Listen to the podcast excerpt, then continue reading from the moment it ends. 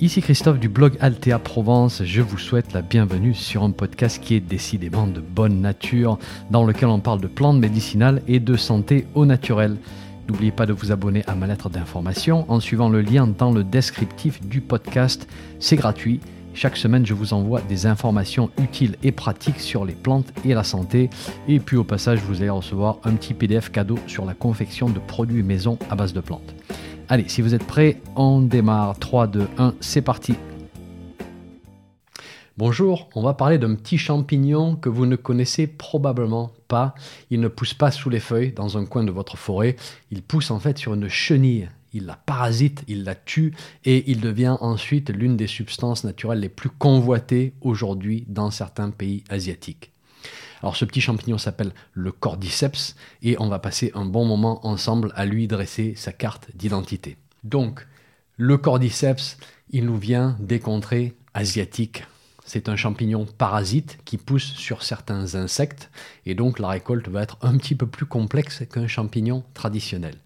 Il appartient à la famille des Cordycipitacées et c'est un parasite des arthropodes.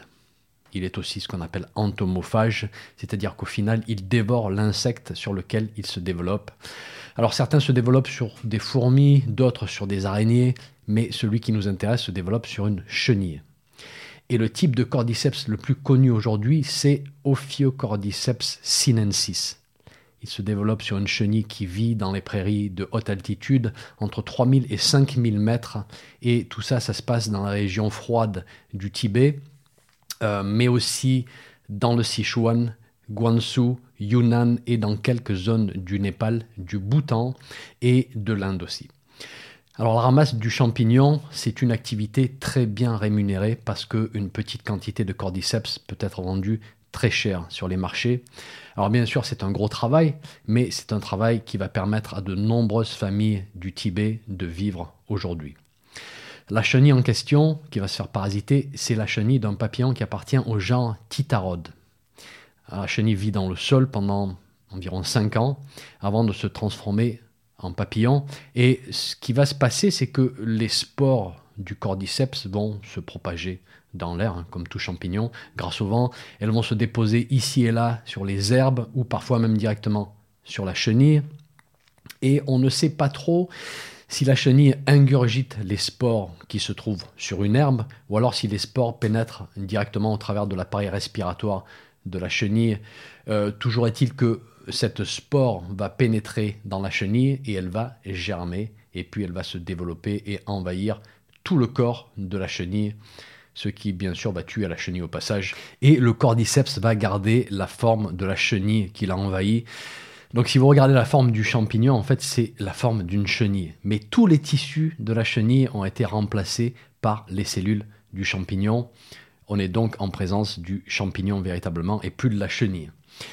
Euh, la couleur est devenue aussi jaune foncé à marron, du moins pour le, corps de la chenille. Et va ensuite apparaître euh, le champignon lui-même, c'est-à-dire la partie reproductive. N'oubliez pas que dans la nature, ce que vous ramassez lorsque vous allez cueillir un champignon, c'est uniquement l'organe reproducteur hein, qui va disséminer les spores. En fait, c'est la partie visible de l'iceberg. Et l'iceberg lui-même, il est sous la terre, hein, c'est le mycélium. Donc si on revient à notre chenille, ce qui a envahi le corps de la chenille, c'est le mycélium. Et à un moment, ce mycélium va vouloir se reproduire. Et donc, on va voir apparaître un petit organe reproducteur au niveau de la tête de la chenille. Et le mot technique pour cet organe, c'est le sporophore. Alors il mesure dans les 5 à 10 cm de longueur, il est de couleur marron foncé à noir et il pousse au printemps et au début de l'été aussi. Alors ce sporophore va ensuite libérer des spores qui vont se disperser au vent et qui vont aller contaminer d'autres chenilles, etc., etc. Et donc le cycle continue. Alors c'est grâce à ce petit sporophore que les ramasseurs vont pouvoir trouver le précieux cordyceps. D'ailleurs, en langage local, on appelle le cordyceps Yartsa gumbu, qui veut littéralement dire herbe d'été, chenille d'hiver, parce qu'en hiver, il y a une chenille, et en été, il y a ce qui ressemble à un brin d'herbe qui pousse sur la tête de la chenille, mais qui est en fait l'organe reproducteur du champignon, comme on vient de le dire. Alors la cueillette commence début avril et va se poursuivre jusqu'à la fin juin à peu près. Et cette activité représente le revenu principal de nombreuses familles au Tibet et dans les régions voisines. Alors comme dirait un journaliste qui a observé la cueillette du cordyceps au printemps, euh, il n'y a pas que la chenille qui est infectée. En fait, c'est tout le Tibet qui est infecté par cette activité, littéralement. Donc c'est quelque chose qui est pris très au sérieux. Tout le monde participe, sauf les personnes très âgées ou les mères avec de très jeunes enfants. Et on va aussi s'organiser entre familles pour qu'il y ait quelqu'un qui reste sur place et qui s'occupe euh, d'irriguer les champs et les cultures pour que eh ben, tous les autres puissent venir participer à la ramasse. Alors les ramasseurs installent une tente pas trop loin des prairies en question, et ça va devenir un vrai événement social pendant plusieurs semaines, avec tout un système de support qui va s'installer tout autour, qui inclut des petites boutiques qui s'improvisent et qui vont venir vendre tout un tas de choses voilà, aux ramasseurs. Alors en général, vous allez trouver les ramasseurs à quatre pattes sur le sol en train de regarder la végétation rase de très près. Tout ceci se fait dans une grande concentration, dans le silence aussi, on bouge un petit carré à la fois. Euh, au tout début de la période de récolte, la végétation est rase, marron aussi, et on recherche un petit champignon marron qui ressemble à une herbe.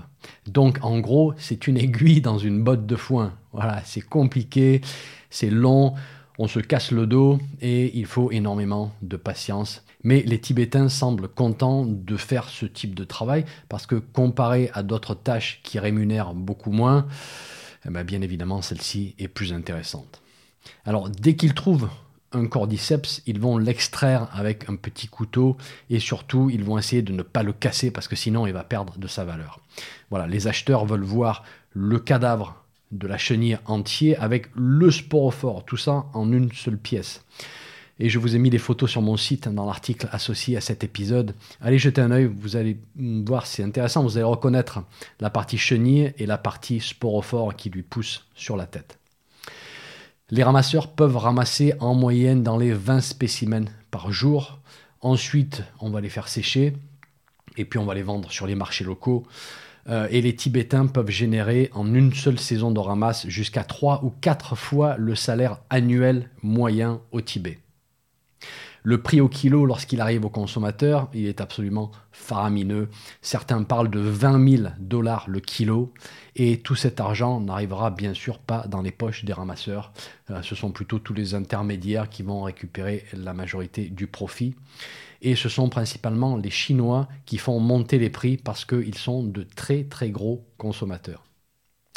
Et comme vous pouvez vous en douter, tout ceci n'a pas un impact très positif sur l'environnement. Le cordyceps est en train d'être surrécolté. Et vu qu'on ramasse le champignon avant qu'il ne relâche les spores, eh ben, on bloque son cycle de reproduction. Idéalement, il faudrait ramasser après que le champignon ait relâché les spores, mais ceci ne fait pas partie de la tradition. Voilà.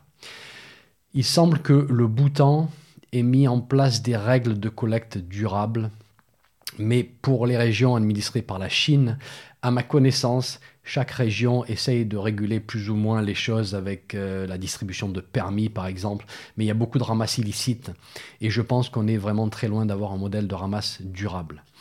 La seule sortie de crise, c'est tout simplement d'utiliser d'autres plantes, ou alors de faire de la culture de cordyceps en laboratoire, ce que certains pays se sont mis à faire ces dernières années. Donc, parlons de la culture en laboratoire. Alors, elle est complexe, mais on est arrivé à maîtriser plusieurs parties du processus.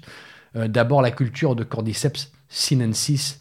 Alors, la culture a démarré dans les années 80 en Chine, lorsque les Chinois ont essayé de, contourner le problème du prix très élevé hein, pour la version naturelle.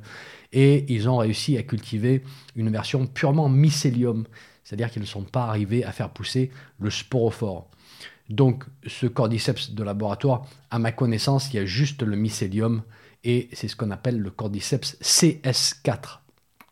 Donc lorsque vous voyez la mention CS4, c'est que c'est un cordyceps cultivé et il n'a pas été ramassé dans le sauvage et il est cultivé dans un liquide. Hein, c'est pas fait sur une chenille, c'est dans un liquide qui a un certain taux de carbone et d'azote et d'autres nutriments, espèce de soupe. Et, je suppose que c'est un peu l'équivalent de l'agriculture hydroponique. Voilà. Ensuite, nous avons Cordyceps militaris, cultivé sur un substrat de céréales ou de soja, euh, même parfois cultivé, je pense, sur de la, euh, de la, paille de coco. Enfin, bon, il y a tout un, système de, de culture. Euh, et parfois cultivé juste pour le mycélium, parfois cultivé pour l'ensemble du champignon avec le sporophore. Euh, certaines versions sont développées dans de gros sacs en plastique avec un substrat stérile. Et en Asie, on trouve euh, du mycélium de cordyceps cultivé sur du riz et d'autres céréales bourrées de pesticides. Donc, bon, on se retrouve, pour moi, avec un modèle qui devient de plus en plus tordu. Hein, plutôt que de se dire que le cordyceps naturel est surutilisé et surconsommé et qu'on doit s'orienter vers, vers autre chose, eh ben on va euh, transformer le cordyceps naturel en espèce d'organisme de laboratoire avec un profil en constituant actif qui varie parfois énormément comparé à la version naturelle. Donc c'est pas clair pour moi cette histoire de cordyceps cultivé. Et bien sûr, chaque laboratoire aura sa version en fonction du produit qu'il vend. Euh, il va vous expliquer comment son produit est meilleur que notre. Voilà, je, vais m'arrêter là parce que sinon je vais vous perdre dans des titrages, des standardisations en composants actifs, la comparaison des versions CS4 cultivées sur du riz ou du soja, l'effet de la température de fermentation, etc., etc. Voilà, ça devient une discussion à part. J'ai pas envie de traiter de tout ça ici parce que j'aimerais qu'on se concentre sur la vue d'ensemble. Notez aussi qu'il y a toute une discussion sur l'économie du Tibet Hein, sur la survie des populations locales si du jour au lendemain le marché basculait euh, vers une version de cordyceps de laboratoire. Voilà, donc il faut vraiment réfléchir à tout ça aussi. Mais bon, je vais m'arrêter là, sujet très complexe, et je vais plutôt passer aux propriétés, vu que vous m'avez très souvent demandé de vous parler des propriétés de ce champignon, et donc c'est le but de cet épisode. Alors on commence par quelques utilisations traditionnelles en médecine tibétaine, le cordyceps est considéré comme une naissance médicinale, hein, c'est-à-dire une substance qui agit d'une manière assez fondamentale sur nos fonctions vitales, comme le ginseng et d'autres grandes plantes toniques de l'Est. Alors chez nous, on n'a pas vraiment cette notion de tonique qui agit aux fondations de la vitalité. Alors on a des toniques amers, on a les toniques digestifs, mais c'est pas la même chose. Ici, on parle de tonique du chi, on agit au cœur même de la génération et de la gestion de l'énergie. Alors en plus, le cordyceps euh, a cette capacité d'agir sur les faiblesses de yin des reins, faiblesses de yang des reins, faiblesses de jing. Donc on a une action assez large et assez équilibrée. C'est pour ça qu'on peut le prendre sur le long terme. Alors je mentionne tout ceci, hein, si vous vous intéressez à la médecine chinoise, c'est pas mon expertise, je le précise, donc je n'irai pas plus loin. Mais d'une manière très simple, en fait, on l'utilise pour renforcer la vitalité de la personne, pour renforcer son immunité. Très connu pour son effet stimulant sur la libido aussi. D'ailleurs, c'est malheureux à dire, mais c'est en grande partie la raison pour laquelle les prix sont si élevés aujourd'hui. Parce que s'il y a un marché qui cartonne, c'est bien celui des stimulants sexuels. Donc, ok, la tradition nous dit que c'est un champignon qui reconstruit la vitalité, mais que nous dit la science au sujet du cordyceps? Alors, premièrement, que le cordyceps agit sur les états de fatigue et d'épuisement, et donc nous confirme la tradition. Euh, ce qui est une, situation de plus en plus classique aujourd'hui, hein, ces états de, de fatigue, vu qu'on s'éloigne de nos rythmes naturels, qu'on est connecté 24 heures sur 24, 7 jours sur 7, il n'y a plus vraiment de séparation entre travail et domicile. Et dans les études, voici ce qu'on a pu démontrer. Le cordyceps semble agir sur la production d'ATP, adénosine triphosphate, qui est l'unité d'énergie que nos cellules utilisent pour effectuer leur fonction. Donc là, on a quelque chose qui semble agir au cœur de la cellule. Et on a pu démontrer ça chez l'animal au bout de 7 jours de prise dans certains organes, comme le foie, et à très forte dose, hein, je tiens à le préciser. Aux doses traditionnelles, on va probablement euh, constater un effet un petit peu moins marqué, et puis surtout, il faudra largement plus de 7 jours pour pouvoir constater un effet. Mais bon, ça confirme la tradition. Et entre parenthèses, toutes les références scientifiques sont sur mon site. Hein, je vous mets le lien vers l'article dans la description de cet épisode si ça vous intéresse. On a des études sur humains aussi qui ont essayé de confirmer cet effet sur le métabolisme cellulaire, mais les résultats sont beaucoup moins clairs. Et les études aussi, je vous dirais, ont des problèmes de, méthodologie, parce que souvent, euh, le cordyceps a été mélangé avec d'autres substances. Euh, souvent, on a eu un problème de dosage. Et ensuite, surtout, pour moi, le problème principal, c'est qu'on n'a pas attendu assez longtemps. Ces plantes adaptogènes fonctionnent, mais il faut leur donner plusieurs semaines avant de voir un effet bénéfique. Mais là, dans les études, euh, on fait une prise beaucoup plus courte. Et en plus, on a fait ces études sur des personnes en bonne santé. Voilà, sur des sportifs entraînés, par exemple. Mais ce n'est pas le but des plantes adaptogènes. C'est pas le but. Bien que l'équipe olympique chinoise a pris du cordyceps dans le passé, ça on le sait, mais bon, c'est une autre histoire. Euh, donc, les adaptogènes comme le cordyceps, c'est pas pour les personnes. Donc les adaptogènes comme le cordyceps, c'est pour les personnes qui souffrent de fatigue chronique, fatigue physique et mentale, qui sortent de convalescence peut-être, ou alors qui se battent avec une maladie chronique. Hein, c'est ça le but. C'est pas d'améliorer la performance du cycliste ou du nageur. Autre propriété super intéressante, le cordyceps module l'activité du système immunitaire. Voilà, ça veut dire qu'il agit à la fois comme stimulant et comme calmant si nécessaire. Il régule la fonction immunitaire en la ramenant vers le milieu, si vous voulez. Et là encore, beaucoup d'études ont été faites sur animal avec le cordyceps qui stimule l'activité des macrophages, des cellules NK qui sont essentielles pour combattre les cellules cancéreuses. On a une meilleure production de certains messagers inflammatoires comme les interleukines. Autre point intéressant, euh, le cordyceps stimule le système immunitaire qui se trouve autour des intestins. Ah, ça c'est intéressant vu que l'immunité intestinale est très intimement liée à l'immunité globale. Donc on arrive à voir comment cette propriété pourrait constituer un levier d'action pour l'immunité générale. Donc voilà, vraiment un effet à large spectre, immunité innée, immunité acquise, euh, le tout pour stimuler une immunité qui est un petit peu trop faible. A l'inverse, on peut utiliser le cordyceps comme d'autres plantes adaptogènes d'ailleurs, dans certaines maladies auto-immunes, justement pour essayer de calmer un système immunitaire qui s'en prend à nos propres cellules qui est un petit peu trop excité, si vous voulez, parce que s'attaquer à nos propres cellules, voilà, le système immunitaire n'a pas été programmé pour fonctionner comme ça. Alors, c'est un point qui semble là encore confirmé par les études. Euh, on a une étude sur animal dans un contexte de lupus, une étude sur animal avec un modèle expérimental de sclérose en plaques, et on a aussi une étude sur humain pour les problèmes de thyroïde auto-immune, le tout avec de bons résultats. Alors, petite parenthèse quand même à noter que, basé sur mon expérience, pour ces maladies auto-immunes, il y a toujours quelques personnes qui vont réagir négativement à ces immunomodulateurs. Voilà. C'est une minorité de personnes, mais des gens qui semblent vraiment très sensibles et hyper réagir à beaucoup de choses. Voilà. C'est pas courant, mais ça peut arriver, donc gardez tout ceci en tête. Ensuite, on a un effet anti-cancer. Et là encore, le plus gros des études a été fait sur animal avec des résultats positifs euh, sur vraiment des types de cancers multiples et variés. Euh, on voit un effet bénéfique lorsqu'il y a euh, leucopénie provoquée par une chimiothérapie, c'est-à-dire une diminution du nombre de globules blancs à cause de la chimio.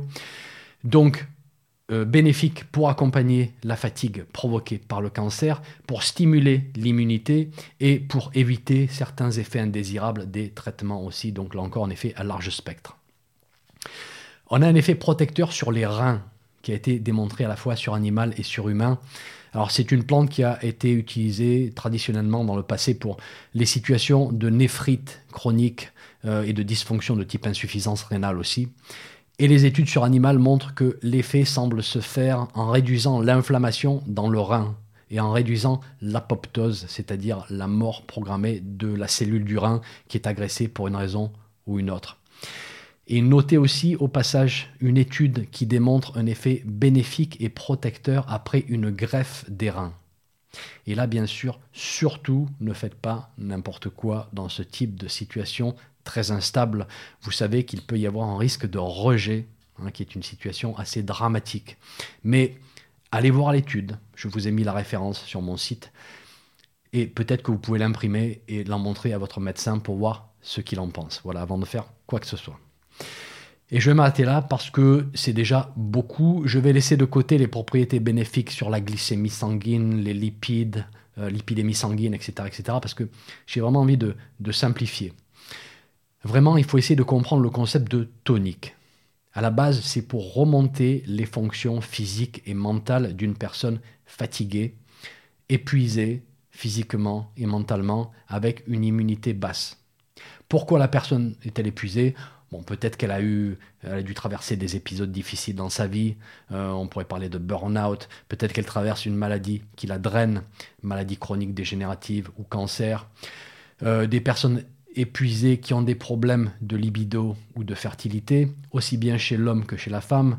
Impotence aussi, ça c'est envisageable. Mais le Viagra naturel pour le cinquantenaire qui veut faire celui qui a bien Mais le Viagra naturel pour le cinquantenaire qui veut faire celui qui a 20 ans, c'est ça qui cause des problèmes dans le marché mondial du cordyceps. Donc il faut arrêter ce délire. Et pour un accompagnement détaillé de toutes ces situations de stress, de grande fatigue, de burn-out, n'oubliez pas mon, programme sur la gestion du stress et de l'anxiété, hein, dans lequel on passe en revue toutes les plantes adaptogènes. Euh, je vous explique comment les utiliser, comment les combiner avec d'autres plantes, etc., etc. Pour les préparations, on peut prendre le cordyceps sous forme de poudre non standardisée en gélule. Ensuite, vous avez tout un tas de produits standardisés du marché et titrés en bêta-glucane ou en cordycépine. Et euh, voilà, vous regardez les, dosages sur la boîte pour ce type de gélule standardisée. Mais pour les gélules de poudre, euh, on prend en général entre 500 mg et 2 g par jour. Donc lorsque je dis gélule de poudre, c'est de poudre non standardisée. Voilà. C'est-à-dire le, champignon qu'on a pris, on l'a réduit en poudre, on l'a mis en gélule. Si c'est standardisé en une substance active, regardez les dosages mentionnés sur la boîte. La prise se fait sur le long terme, pendant plusieurs semaines, euh, et même plus longtemps si nécessaire, hein. aussi longtemps que nécessaire, plusieurs mois s'il le faut. Voilà. Pour les précautions d'emploi, euh, lorsqu'il est pris à forte dose, on voit parfois des maux de tête, ou même des crises d'anxiété chez certaines personnes sensibles. Mais bon, là, on parle de dosage largement plus élevé que ce que je vous ai donné. On a une interaction possible avec les immunosuppresseurs, donc attention. Et un dernier point mentionné dans la littérature, il y a un risque de contamination avec des moisissures et des bactéries pour la forme sauvage. Donc de ce point de vue-là, c'est vrai que la forme cultivée présente moins de risques. Voilà pour le cordyceps, un champignon qui fascine de nombreux pays avec une flambée des prix et une menace réelle sur l'environnement. Personnellement, sauf si j'ai une situation bien précise sur laquelle le cordyceps pourrait agir, euh, j'arrive tout à fait à m'en passer et si vraiment on doit l'utiliser, il vaut mieux choisir une forme de laboratoire. Voilà, c'est tout pour cet épisode. Je vous retrouve très vite pour de nouvelles discussions sur les plantes médicinales. Un petit message avant de vous laisser. Si vous avez aimé ce podcast, merci de laisser une évaluation sur votre plateforme de podcast favorite. Ça permettra à d'autres personnes de découvrir mon podcast et d'en profiter. Un grand merci.